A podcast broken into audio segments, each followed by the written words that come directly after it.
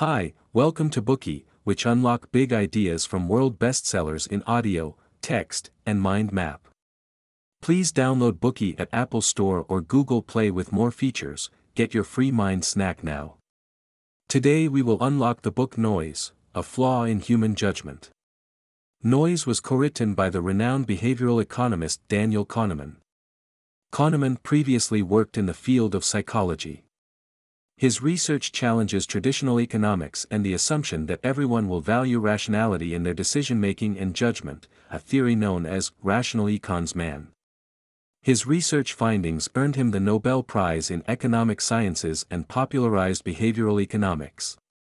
In collaboration with cognitive psychologist Amos Tversky, Kahneman published the best-selling Thinking, Fast and Slow. The book includes all the important findings of their research. If you are interested, it's available as a Bookey, feel free to seek it out on our app and give it a listen. In Thinking, Fast and Slow, Kahneman introduces the concept of systematic errors. These are common for decision-making processes and in passing judgments. How do we explain and define this notion? For example, if we see a man reading the New York Times on the subway, what would be our conjecture about his level of education? Does he have a PhD? Or a high school diploma. Many would assume the former, believing that more highly educated people are more likely to subscribe to the New York Times. This speculation is based on what we call intuitive impressions. However, it is not always the best approach to making correct or accurate judgments. In this case, the chances are that most passengers on the subway do not have a college education. Using this different logic, the man who reads the New York Times probably doesn't have a PhD. When most people pass judgment, they mainly focus on typical traits and patterns and neglect the probability. They make assumptions, and these result in systematic errors.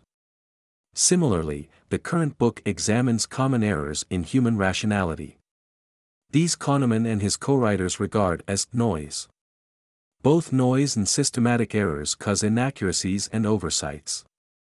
The book's three joint authors connect their many fields of study across law, business, medicine, forensics, and policymaking.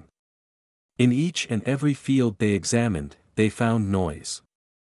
Noise results in unfairness, and it was much more prevalent than they expected. The mistakes it causes often come with a high price. Armed with their findings, the authors intended to produce an accessible introduction revealing how noise permeates many aspects of day-to-day life. In the book, alongside this insight, they propose a series of noise reduction strategies. Please stay tuned if you wish to learn more about this concept. Now, let us break the book up into four bite-sized sections to find out what it's all about. Part 1 What is noise? Part 2 Three types of noise. Part 3 What causes noise? Part 4 Strategies to reduce noise. The authors start by proposing that people make two types of errors bias and noise. These two concepts can best be explored by referring to a hypothetical scenario. There are three teams, A, B, and C, with five people on each team. The teams visit a shooting arcade. Each team has one rifle, and the five members take turns to shoot. Imagine that all the teams have had their shots, and the results can be seen on the targets. Team A is excellent. Each shot is close to the bullseye. All of Team B's shots, however, are off the mark and miss the bullseye altogether. The shots are all grouped in the lower left corner. Now, based on the whole team's performance, it is not difficult to predict that if one of them takes another shot, it will hit around the same spot as all the five previous bullets. The authors call this error bias. The consistency of the bias may have a causal explanation. Perhaps the gun sight on Team B's rifle was bent. Now let's have a look at Team C's shots. Here the bullets have missed the bull's eye and are scattered randomly all over the target. There is no pattern or consistency. Based on such an observation, the authors will conclude that Team C's error is noise. Team B and C's results illustrate the two kinds of errors caused by bias or by noise. A consistent result reveals an error caused by bias. such as everyone using the same rifle and making the same mistake. Bias often originates from systematic errors. People commit such mistakes when they are susceptible to influence, for example, when guided by intuitive impressions or aversion to loss. The resulting mistakes repeat in clear patterns.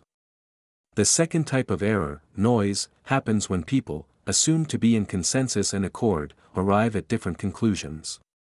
Bias and noise errors can take place within institutions, organizations, and even in everyday life.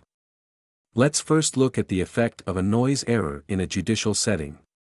Imagine three people from similar backgrounds, all charged with the same crime.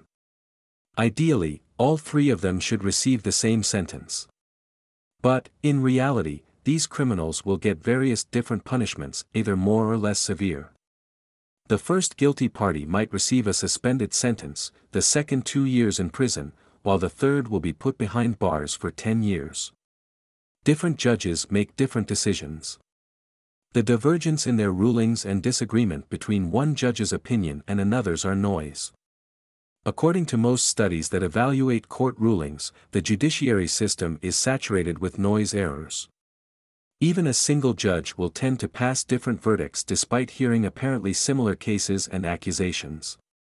For instance, a judge might be more likely to grant parole on a full stomach or after a good night's sleep. However, if they are tired or hungry, they are considerably less likely to grant parole.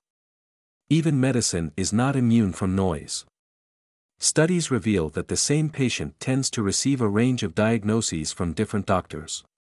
Doctors may not agree whether or not a patient shows the symptoms of skin cancer, breast cancer, heart disease, tuberculosis, pneumonia, depression, and other conditions. Noise intrudes even when they are reading x-rays. Among all fields of medicine, psychiatry fares worst in this regard, because it is beset with subjective judgments in the crucial diagnostic process. Apart from the scenarios we have already mentioned, noise plagues activities like insurance premium quotations, recruitment, employee performance evaluations and even fingerprint identification. Some people might get a quote on their insurance premium 50% above other comparable people. The recruitment process is often inconsistent too. Interviewers might favor people who have a background similar to theirs. Assessments of employee performance rarely truly reflect their actual capabilities and efficiency. Fingerprint identification is not always infallible, as it has been shown that an expert will often make different judgments about the same set of fingerprints on different occasions. Time and time again, the often grave consequences of such inconsistencies impact individuals and society. This is all for part 1. In this part, we distinguished noise from bias. Bias has a recognizable pattern, while noise concerns deviations and disagreements between decision makers. Noise happens in all sorts of fields, including law, medicine, insurance, human resources management, and forensics. Today we are just sharing limited content. To unlock more key insights of world-class bestseller please download our app. Just search for Bookey at Apple Store or Google Play, get your free mind snack now. Dir hat dieser Podcast gefallen? Dann klicke jetzt auf Abonnieren und empfehle ihn weiter. Bleib immer auf dem Laufenden und folge uns bei Twitter, Instagram und Facebook. Mehr Podcasts findest du auf meinpodcast.de.